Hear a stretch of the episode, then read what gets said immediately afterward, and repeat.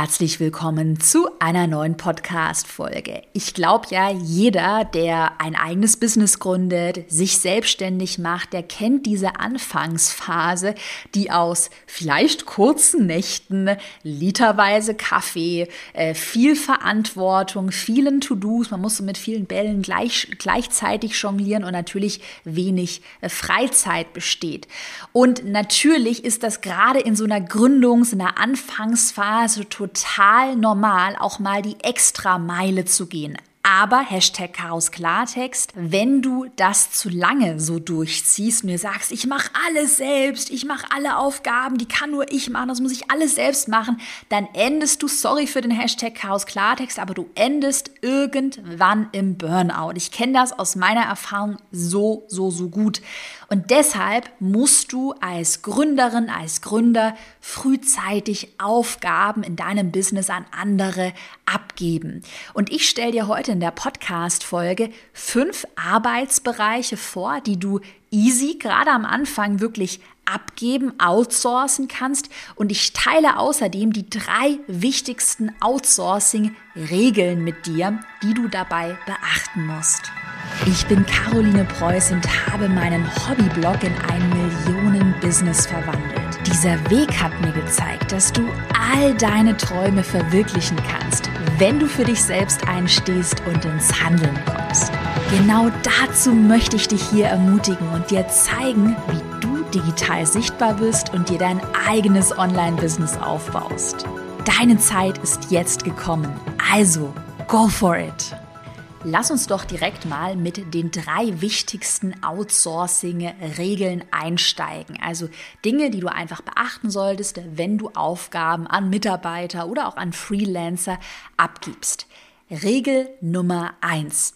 Ich würde dir aus meiner Erfahrung wirklich empfehlen, so früh wie möglich mit dem Delegieren und dem Outsourcen von Aufgaben zu starten. Denn viele, viele machen leider den Fehler und mich inbegriffen, dass sie halt leider viel zu lange warten und du dann schon mit einem Fuß wirklich mitten im Burnout stehst. Ich, ich wirklich, ich spreche aus Erfahrung, wenn dir bewusst wird, oh shit, ich sollte eigentlich Aufgaben abgeben. Ich schaffe das ja alles gar nicht selbst. Ich bin ja nur noch am Hasseln, Hasseln, Hasseln äh, was ist, wenn ich mal krank werde? Oh, Hilfe, ich kann ja gar nicht mehr in Urlaub fahren, weil, weil wer beantwortet dann meine E-Mails? Also diese Dinge werden dir halt meistens schon, äh, also erst bewusst, wenn es schon zu spät ist. Und deshalb wirklich mein Appell, wirklich, wirklich wichtig.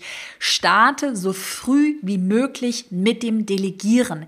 Es ist wirklich fahrlässig. Hashtag Chaos Klartext. Es ist fahrlässig, wenn du in deinem Business denkst, oh, ich mache alles selbst, äh, nie, keiner kann das so gut wie ich, ich muss alle Aufgaben immer selbst machen. Nee, outsourcen und Freelancer mir ins Boot holen und vielleicht mal einen festangestellten Mitarbeiter einzustellen, das ist nichts für mich, das mache ich nicht. Es ist einfach fahrlässig, weil stell dir vor, dir, du hast mal eine schlechte Phase, auch ich sage das ganz ehrlich, auch ich habe manchmal schlechte Phasen, wo ich einfach mal eine Woche lang oder mal einen Monat lang hatte ich alles schon keinen Bock auf meinen Job habe. Wirklich, so toll ich den Job finde und so sehr ich alles liebe, manchmal hat man halt solche Phasen.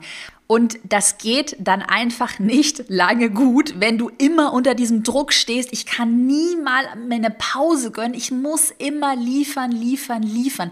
Gerade wenn du ja vielleicht auch kreativ arbeiten möchtest, auch ja in dem Ganzen, was ich mache, die Online-Kurse erstellen, coole Ideen haben. Da muss man ja auch so ein bisschen diese Muße haben. Und das hat man halt nicht 24-7. Und der Laden muss halt trotzdem laufen, gerade was E-Mails angeht, was äh, vielleicht Social-Media-Postings angeht und und so weiter. Deshalb würde ich dir wirklich empfehlen, präventiv für solche äh, vielleicht auch Burnout-Phasen vorzusorgen und dir präventiv schon Leute mit in dein Team ähm, zu holen und das so früh wie möglich zu machen. Jetzt wird ganz oft gefragt, ich, ich weiß, dass du wahrscheinlich diese Frage schon im Kopf hast, naja, Caro, aber was heißt denn so früh wie möglich? Also wann sollte ich anfangen, ähm, mir Leute in mein Team zu holen? Also was ich gemacht habe, ich habe ganz am Anfang wirklich mit Freelancern angefangen, weil du mit Freelancern deutlich flexibler bist als jetzt mit festangestellten Mitarbeitern, für die man ja auch mehr Verantwortung äh, hat wo es natürlich auch andere Kündigungsgesetze ähm, gibt. Und äh, bei Freelancern ist es einfach so, du kannst in den meisten Fällen oder im Regelfall dir sehr flexibel die Stunden buchen und bist einfach nicht abhängig von einem Freelancer oder auch nicht verantwortlich für den Freelancer. Und deshalb hat es für mich da am Anfang Sinn gemacht, mir einige Stunden vielleicht auch bei einem virtuellen Freelancer zu buchen, um so zumindest mal einige Stunden pro Woche wieder frei zu schaufeln. Und wie gesagt, beim Freelancer hast du halt dann nicht diesen Druck, oh Gott, jetzt habe ich jemanden fest in meinem Team angestellt, ich bin dafür verantwortlich. Freelancer habe ich in mein Unternehmen geholt, ab dem Zeitpunkt, wo mein Umsatz oder beziehungsweise mein, mein Gewinn, den mein Unternehmen erzielt hat, äh, ab dem Zeitpunkt, wo ich einigermaßen gut vom, von dem Gewinn leben konnte. Also ich war damals Studentin, ich habe nicht viel zum Leben gebraucht. Bei mir waren es damals vielleicht 1500 Euro pro Monat und die habe ich dann natürlich für mich zum Leben gebraucht, 1500 Euro. Und alles, was dann drüber war, also wenn ich 2000 Euro Gewinn gemacht habe, habe ich 1500 Euro genommen und die restlichen 500 Euro, die habe ich sofort in Freelancer investiert. Und da kannst du ja für dich mal ausrechnen, wie viel brauchst du so als absolutes Minimum als Gehalt, um es dir aus deinem Unternehmen auszubezahlen und ähm, was hast du dann abgesehen von deinem Gehalt noch übrig für Freelancer. So, und das habe ich schon sehr, sehr, sehr schnell gemacht, ähm, mir dann Freelancer für das übrige Geld in mein Unternehmen zu holen. Was ich dann aber natürlich auf der anderen Seite auch äh, dazu sagen muss, ich bin schon ein großer Fan davon, gerade wichtige Schlüsselpositionen in deinem Business mit festangestellten Mitarbeitern zu besetzen. Und deshalb habe ich dann sehr schnell diesen äh, Turnaround gemacht, mir wirklich auch feste Leute fest angestellt in mein Unternehmen zu holen. Und ich habe es da vorhin schon so ein bisschen durchklingen lassen. Bei äh, festangestellten Mitarbeitern hast du etwas mehr, hm, ich würde mal sagen, administrativen Aufwand du musst die Leute, macht bei mir alles, die Lohnbuchhaltung, aber die müssen ja angemeldet werden ne, bei der Krankenversicherung und so weiter. Es müssen die ganzen Abgaben gezahlt werden. Auch das kleine Randnotiz ist nicht so kompliziert, wie man denkt. Äh, es ist sogar recht günstig, das über den Steuerberater ähm, laufen zu lassen. Kannst du einfach mal bei dir nachfragen. Da habe ich mir am Anfang viel Stress gemacht. Ist nicht so schwierig, wie man denkt.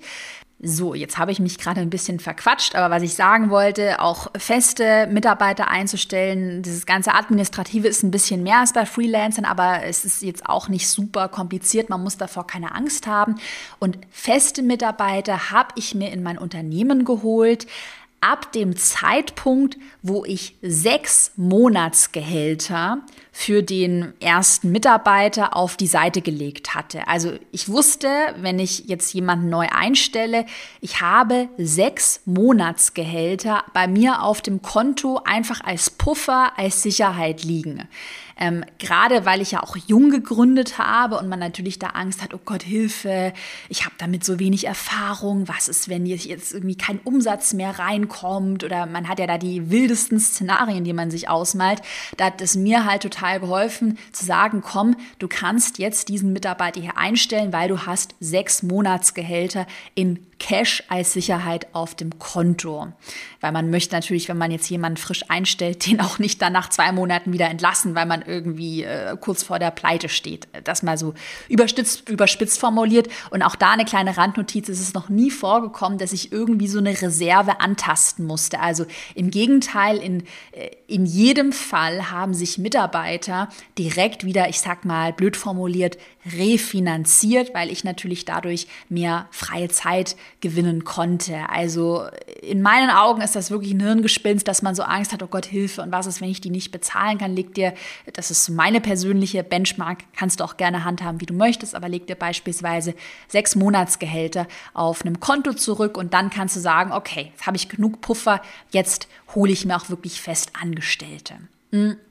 Zum Thema Festangestellte und Freelancer habe ich übrigens letztes Jahr auch schon Podcast-Folgen mit den Vor- und Nachteilen gesprochen. Da auch gerne mal reinhören. Wir machen weiter mit Regel Nummer zwei. Outsourcing-Regel Nummer zwei. Outsourcing und Delegieren heißt natürlich nicht, dass Aufgaben blind abgegeben werden. Also, ich glaube, so ein bisschen der Denkfehler oder wo auch viele Angst davor haben, ist, dass man jetzt gerade äh, im Bereich Kundensupport, das war bei mir immer so ein, so ein Horrorszenario, da gebe ich die Aufgabe an jemanden ab und dann wird äh, im Worst Case im Namen meines Unternehmens irgendwas geschrieben und geantwortet, was ich eigentlich so gar nicht sagen würde, was dann im schlimmsten Fall irgendwie gegen meine Werte verstößt oder wo dann ganz viele Rechtschreibfehler drin sind und so weiter. Also ich glaube, man hat ja immer gerade, das kann glaube ich jetzt jeder nachfühlen, dein Business ist dein Baby und dann hast du halt andere Menschen, denen du ja auch erstmal so einen Vertrauensvorschuss geben musst, Freelancer, Mitarbeiter und hast natürlich dann Angst, oh, machen die das so gut wie ich? Was ist, wenn die Fehler machen und so weiter. Also was ich am Anfang gemacht habe, um mich da einfach sicherer zu fühlen, ich habe immer ganz feste Feedback-Schleifen eingeplant. Und es ist wirklich immer noch so, wenn ich jemanden neu in mein Unternehmen reinhole, dass es am Anfang ganz normal und auch wirklich wichtig ist, dass man mit solchen Feedback-Schleifen arbeitet. Also beispielsweise jemand äh, stellt eine E-Mail fertig, bitte schick mir diese fertige E-Mail, bevor du sie abschickst, nochmal in die Feedback-Schleife. Und am Anfang haben wir solche Feedback-Schleifen natürlich intensiver und dann ist das auch gerade, wenn du jetzt neu anfängst mit Mitarbeitern, dann ist es auch wirklich deine Verantwortung, hier Feedback zu geben und nicht nur blind zu übergeben und zu denken, ja, ja, die Person macht das schon. Und ähm, mit der Zeit werden solche Feedback-Schleifen natürlich weniger, äh, baut sich immer mehr Vertrauen auf und äh, mit meinen Mitarbeiterinnen und Mitarbeitern haben wir eigentlich nur noch sehr wenige Feedback-Schleifen, beziehungsweise, und das ist dann halt das Geniale, wenn dein Business dann irgendwann größer wächst und dir ein richtiges Team aufbaust. Ich habe jetzt schon andere äh, Mitarbeiterinnen bei mir im Unternehmen, die dann diese Feedback-Schleifen für mich übernehmen. Du solltest natürlich trotzdem als Chefin, als Chef, wenn du das Unternehmen selbst gegründet hast, das ist dein Baby, trotzdem immer bedenken, dass du in der letzten Instanz für dein Unternehmen, für dein Team, die Mitarbeiter, Freelancer verantwortlich bist. Und das muss dir schon bewusst sein, dass du es nicht denkst, ähm, den Fehler habe nämlich ich mal gemacht. Ich habe jemanden für, meine, äh, für mein Marketing eingestellt. Keine Sorge, ist nicht Maria, meine super tolle Marketingmanagerin, das ist schon sehr lange her. Und dann habe ich irgendwie so ehrlicherweise mein Gehirn ausgeschaltet und dachte, ja, ja, der wird ja dafür bezahlt, der wird das alles schon machen. Und dann nachher ist nur Quatsch dabei rausgekommen. Und ich habe halt so ein bisschen meine Verantwortung abgegeben und habe mich zu sehr rausgenommen. Also es ist schon wichtig, so ein bisschen diese Balance aus Klar, der Mitarbeiter soll auch die Verantwortung für seinen Aufgabenbereich haben. Er soll ja jetzt nicht irgendwie blind immer nur an deinen Lippen hängen und nur Befehle ausführen und nicht selbstständig denken können. Also da so diese Balance aus ähm, Verantwortung an den Mitarbeiter abgeben, aber trotzdem immer noch bei dir wissen, auch in KPIs zu wissen, in klaren Kennzahlen zu wissen, wo steht dein Unternehmen, was macht dein Unternehmen gerade, welcher Mitarbeiter macht was, wer hat welche Aufgaben, wie zufrieden sind die Kunden Kunden, wie sehen die Umsätze aus und so weiter und so fort. Und Regel Nummer drei, auch ganz wichtiges Learning. Ich würde dir empfehlen, operative To-Dos vor strategischen To-Dos outzusourcen. Also ich habe angefangen und dazu komme ich gleich. Ich werde dir die äh, fünf großen operativen Bereiche nennen, die man sehr gut outsourcen kann. Ich habe angefangen mit den operativen To-Dos, die am Anfang outzusourcen und strategische To-Dos habe ich erst zum Schluss outgesourced und habe ich auch noch nicht ganz outgesourced. Das sind sie, also die wichtigsten Aufgaben mache immer noch ich selbst. Äh, ich nenne dir mal ein paar Beispiele. Was sind denn jetzt so richtige operative Aufgaben? Aufgaben, die man sehr schnell outsourcen könnte und sollte. Texte schreiben, Kundensupport E-Mails beantworten oder Presse-E-Mails beantworten äh, für irgendwelche Anfragen, Interviewanfragen, Presseanfragen. Grundsätzlich E-Mails schreiben wurde bei mir sofort outgesourced, mache ich auch nicht gerne.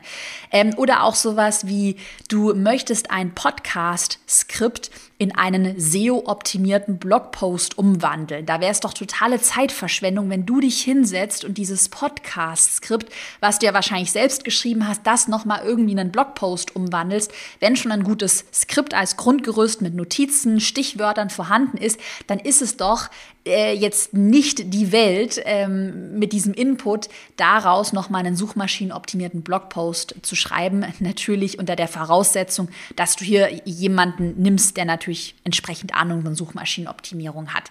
Ähm, genau, aber all diese operativen Aufgaben, wo du vielleicht auch merkst, oh, da hast du keine Lust drauf, das nervt dich, das sind vielleicht auch repetitive Aufgaben. Was ich wirklich mal gemacht habe, als ich echt in so einer kleinen Burnout-Phase war, wo mir alles zu viel geworden ist. Ich habe wirklich mal eine Liste gemacht mit Aufgaben, auf die ich einfach keinen Bock mehr habe. Also was ist so, was nervt dich so richtig krass? Was verdirbt dir so ein bisschen die äh, Lust an deinem Business?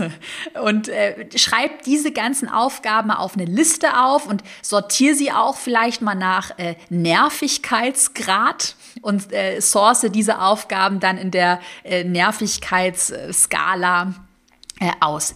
Strategische Aufgaben auf der anderen Seite wären zum Beispiel sowas wie eine Podcast-Themenplanung. Also wo man jetzt hier, wo wir in meinem Team oder ich auch wirklich überlege, welche Themen passen denn hier in einen Podcast. Da muss man so ein bisschen strategisch überlegen, wann launchen wir wieder einen Online-Kurs, was möchte die Community gerade hören, was bewegt unsere Hörerinnen und Hörer oder auch eine strategische Launch-Planung. Also dass wir überlegen, alle, die bei mir im Erfolgskurs sind, die kennen das mit der Aufwärmphase und der Verkaufsphase.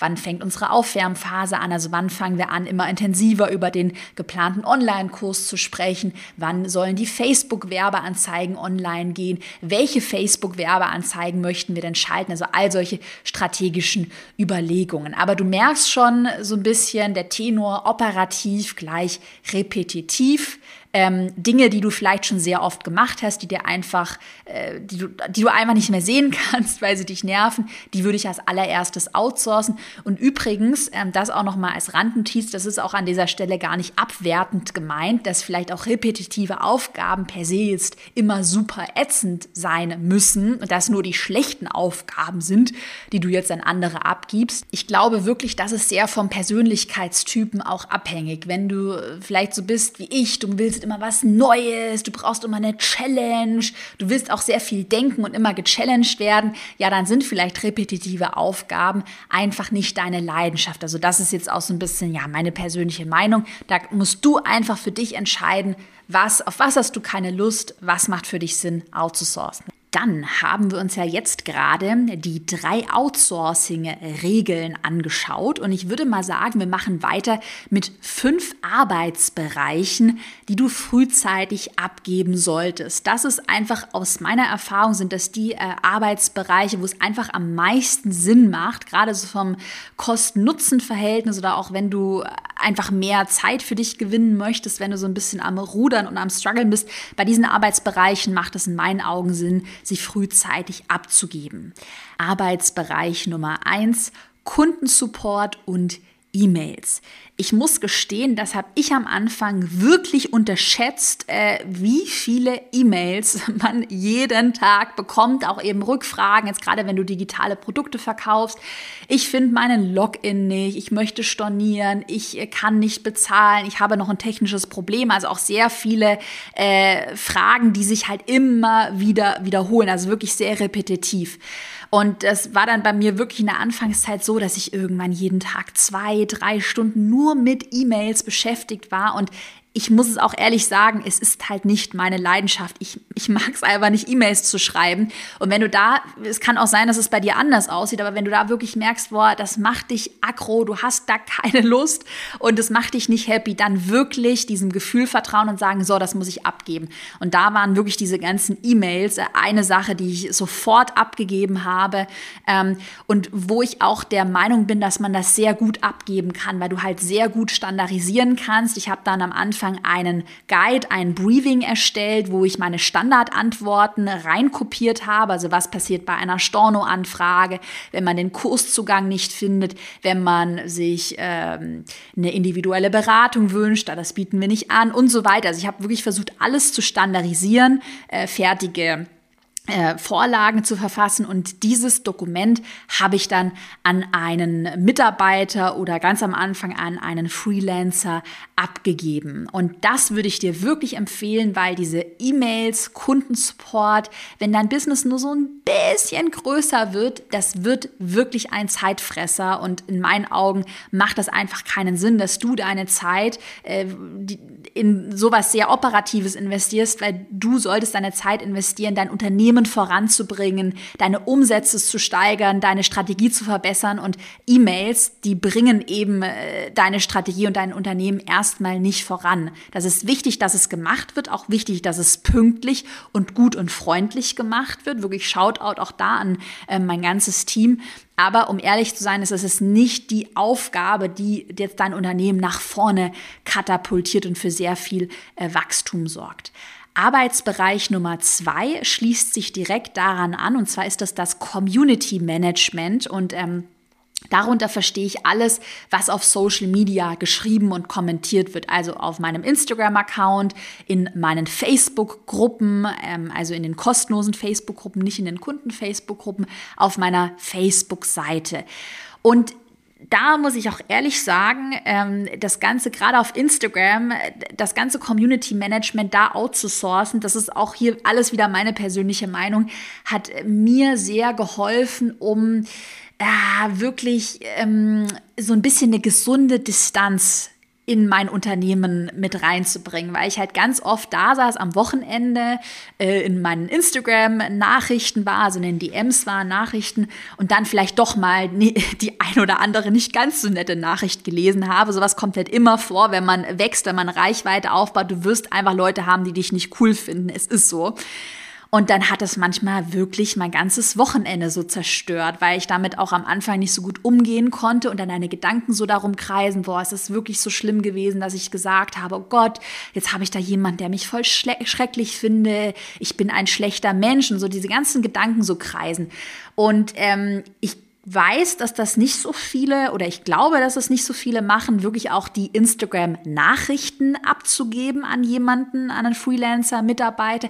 Aber das hat mir echt richtig gut getan. Also, dass nicht nur Kommentare von meinem Team moderiert werden auf meinem Instagram-Account, sondern wirklich auch die Nachrichten von meinem Team beantwortet werden. Ich mache es dann natürlich trotzdem so, dass ich mir hm, zum Beispiel von meinem Team äh, nette Nachrichten auch wirklich weiterleiten lasse oder äh, wenn mein Team sagt, hey, da wurden jetzt immer wieder, kam eine Rückfrage auf, beantworte doch mal das in deiner Story. Also ich habe da schon immer ein Auge drauf, aber gerade für diese mentale Gesundheit, oh Gott, ich muss das am Wochenende noch reinschauen, das sind so viele Nachrichten, teilweise waren es irgendwie über 100 Nachrichten pro Tag.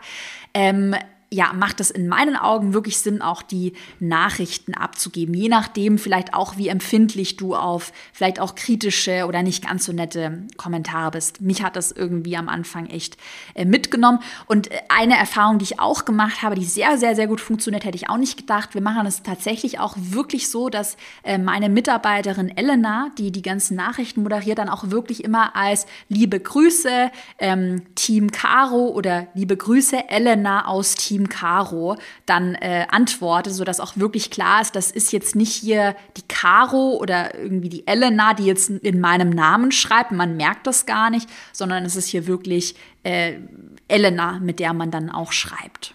Arbeitsbereich Nummer drei. Ich glaube, du weißt, was jetzt kommt. Was müssen wir noch outsourcen? Was ist eine Aufgabe, die ich gar nicht mag? Die gute alte Buchhaltung. Alles, was mit Steuern, äh, Finanzamt und mit Bürokratie zu tun hat. Das ist einfach eine Sache, wo ich auch sehr schnell gemerkt habe, es macht mich so aggro. Ich, ich mag es einfach nicht. Ich muss das outsourcen. Das kann auch bei dir ganz anders sein. Es kann auch sein, du sagst, nee, das Buchhaltung entspannt dich total und du hast damit keinen Stress. Äh, dann musst du es natürlich auch nicht outsourcen. Ähm, bei mir ist es ja so, ich habe ja mittlerweile zwei GmbHs gegründet und gerade mit so einer GmbH oder wenn du dann auch schon äh, deutlich mehr Umsätze erwirtschaftest und es einfach ja viele Dinge gibt, die man noch beachten muss, ähm, doppelte Buchführung und so, macht es in meinen Augen schon Sinn, dann ab einer bestimmten Umsatzgrenze auch wirklich ähm, das Ganze outzusourcen. Äh, man muss äh, dazu sagen, wenn man sagt, äh, Buchhaltung outsourcen, es macht schon auch Sinn, am Anfang es zumindest mal für ein paar Monate zu machen, um einfach zu wissen, wie der Prozess aussieht. Also übrigens auch bei all den Aufgabenbereichen, Arbeitsbereichen, die wir heute besprechen. Ich habe natürlich ganz am Anfang auch die E-Mails beantwortet, Community Management gemacht. Du solltest schon wissen, äh, was du abgibst. Trotzdem macht es in meinen Augen wirklich Sinn. Es war eine sehr gute Entscheidung Entscheidung, äh, die Buchhaltung und gerade auch die ganze Korrespondenz mit dem Finanzamt, die Verantwortung auch dafür ähm, abzugeben. Und das macht natürlich auch Sinn, wenn dein Unternehmen größer wird, die Umsätze steigen. Ich sag mal, du vielleicht 100.000 äh, Euro Jahresumsatz geknackt hast und aufwärts, dann macht es auf jeden Fall Sinn. Ich habe das Thema Buchhaltung übrigens auch deshalb sehr schnell outgesourced, weil ich auch echt Angst hatte, dass ich da irgendwas falsch mache und äh, ja, mir das auch ja, mir hat es einfach Angst gemacht so am Anfang. Da habe ich mich einfach sicherer gefühlt. Aktuell sieht mein Buchhaltungsprozess so aus, dass ich schon noch ein kleines bisschen äh, beschäftigt bin, einfach mit der vorbereitenden äh, Buchhaltung. Das heißt, monatlich äh, die ganzen Belege raussuchen, die Einnahmen raussuchen aus meinem Zahlungsanbieter und das schnell an den Steuerberater, an die Buchhaltung weiterleiten. Das ist aber eine Sache, das mache ich irgendwie eine Stunde pro Monat und meine Buchhalterin verbucht dann die ganzen Belege, leitet das Ganze ans Finanzamt weiter weiter und äh, schickt mir dann jeden Monat nur noch eine BWA rüber, also eine betriebswirtschaftliche Auswertung, wo da nochmal ganz genau aufsummiert ist, so viel Umsatz hast du gemacht, das musst du an Umsatzsteuer zahlen und das waren deine Ausgaben. Ich habe auch übrigens zum Thema Buchhaltung, Steuern ähm, die Steuerberaterin Karina Heckmann schon hier in den Podcast eingeladen. Wenn du mal nach ihr suchst, da gibt es auch eine sehr interessante Podcast-Folge, wo sie sehr gut erklärt, wie man äh, diese ganze Buchhaltung, gerade wenn man jetzt ganz neu startet, schon auch noch alleine hinbekommt. Ähm, genau, aber das ist so mein, meine persönliche Vorgehensweise, auch Buchhaltung, Steuer, Jahresabschluss auch, das habe ich dann recht schnell äh, outgesourced. Und ja, dann lohnt sich auch das Investment. Und es ist auch an der Stelle nicht so ultra teuer, wie man denkt. Ähm, da hatte ich nämlich auch am Anfang Angst, dass man da jetzt irgendwie ganz, ganz, ganz viel dafür zahlen muss. Also ja, lohnt sich in meinen Augen auf jeden Fall, das abzugeben. Arbeitsbereich Nummer vier, Grafik und Design da ärgere ich mich ja immer so ein bisschen über mich selbst, dass ich äh, bei, beim Thema Grafik immer noch viel zu lange dachte, oh, das mache ich noch schnell selbst. Diese Grafik baue ich selbst. Und mittlerweile habe ich eine super tolle Grafikerin bei mir im Team als Freelancerin. Und ich gebe ja einfach meinen Entwurf, sag, so und so soll das Podcast-Cover aussehen oder schau mal, ich habe da die und die Idee und es sieht einfach wirklich besser aus, wenn sie das macht. Ich weiß nicht, was sie macht, sie macht irgendwie Magie, aber es sieht einfach professioneller aus, es sieht irgendwie sauberer aus. Wir haben ja das Podcast-Cover hier letztes Jahr neu gemacht, auch meine Website. Wenn du mal auf meine Website draufklickst, carolinepreuß.de, hat sie alles designt und ich finde, es sieht einfach ist man, man sieht es irgendwie, dass es jemand professionell gemacht hat.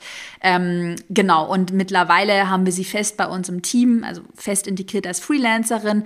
Und äh, es spart Nerven, es spart Zeit und sie macht einfach einen Top-Job. Also äh, klar, da musst du natürlich jemanden finden, dem du vertrauen kannst, wo du weißt, äh, derjenige oder diejenige kann so ein bisschen nachfühlen, wie du tickst, die spürt so dieses Design, was du haben möchtest. Aber wenn du diese Person gefunden hast, ist das wirklich, wirklich super, super wertvoll. Du schickst deinen Entwurf rüber, schau mal hier die, die Idee, mach das einfach so, dass es für mich gut aussieht. Und wenn dich dann jemand sehr gut versteht und ihr schon eingearbeitet seid, ja, ist es einfach super, super entspannend. Und das hätte ich viel früher machen sollen, weil da habe ich Stunden bei Canva verbracht und dies noch gemacht und es sieht dann doch immer besser aus, wenn es wirklich jemand professionell macht. Ähm, Genau, aber ich muss auch dazu sagen, ich bin äh, kein Grafikgenie, sage ich jetzt mal. Also es ist einfach nicht so meine Stärke.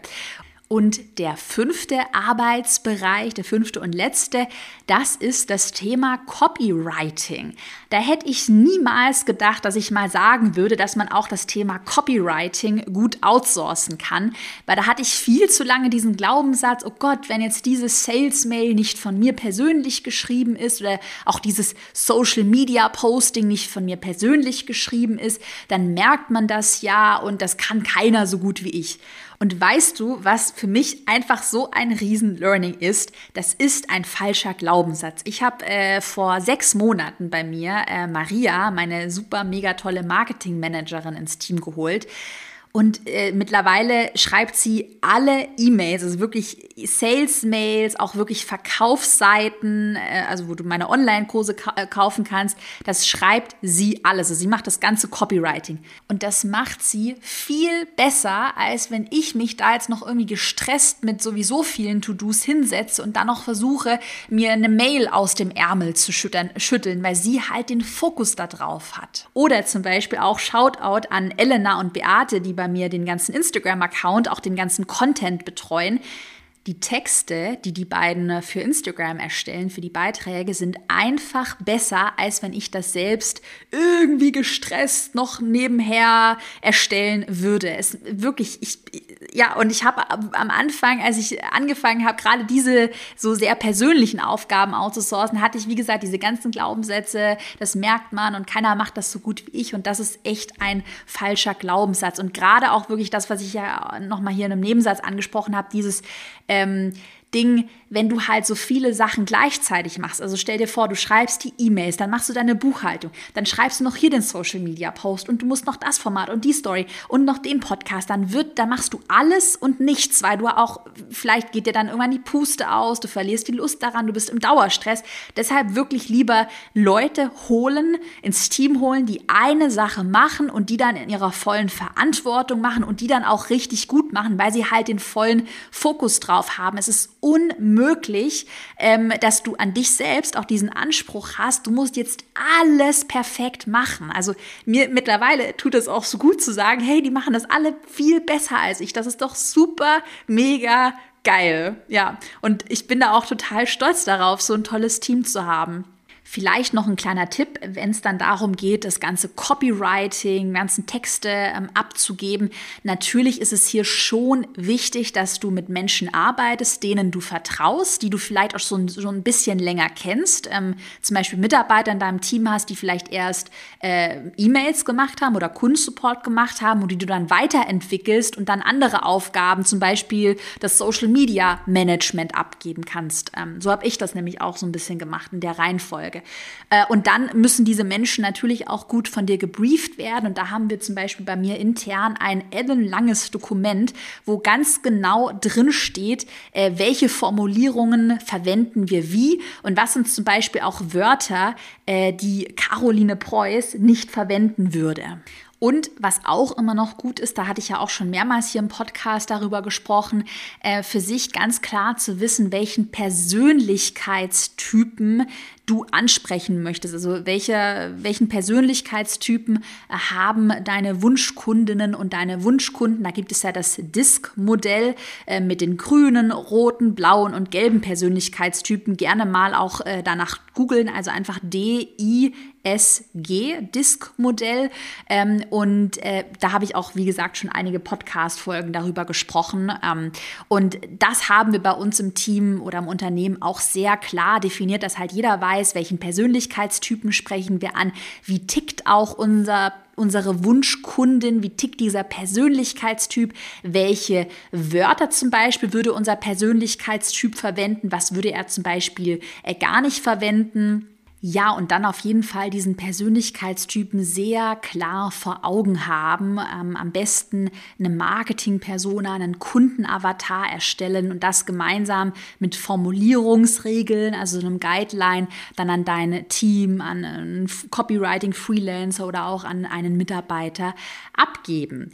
Und ja, das war die Podcast-Folge heute. Das waren unsere fünf Arbeitsbereiche, die wir abgeben. Ich wiederhole nochmal. Arbeitsbereich Nummer eins Kundensupport E-Mails, Nummer zwei Community Management, Nummer drei Buchhaltung, Nummer vier Grafik, Design und Nummer fünf Copywriting. Wenn dir die Folge heute gefallen hat, dann würden mein Team und ich uns wahnsinnig über eine positive Bewertung hier äh, bei iTunes äh, freuen, wenn du den Podcast bei iTunes anhörst. Und schreib uns auch gerne in die Kommentare, welche äh, Folgen du dir in der Zukunft, Zukunft so, wünschst. Wir sind nämlich gerade fleißig am Brainstorm, auch so in Richtung, hast du ja vielleicht heute schon so ein bisschen rausgehört, Podcast-Folgen eher für Fortgeschrittene. Da, folgen, da freuen, ey, heute. Da freuen wir uns sehr über Input. So, ich mache jetzt Feierabend, wünsche dir einen wunderbaren äh, Montag und wir hören uns bald wieder mit einer neuen Podcast-Folge. Bis dann.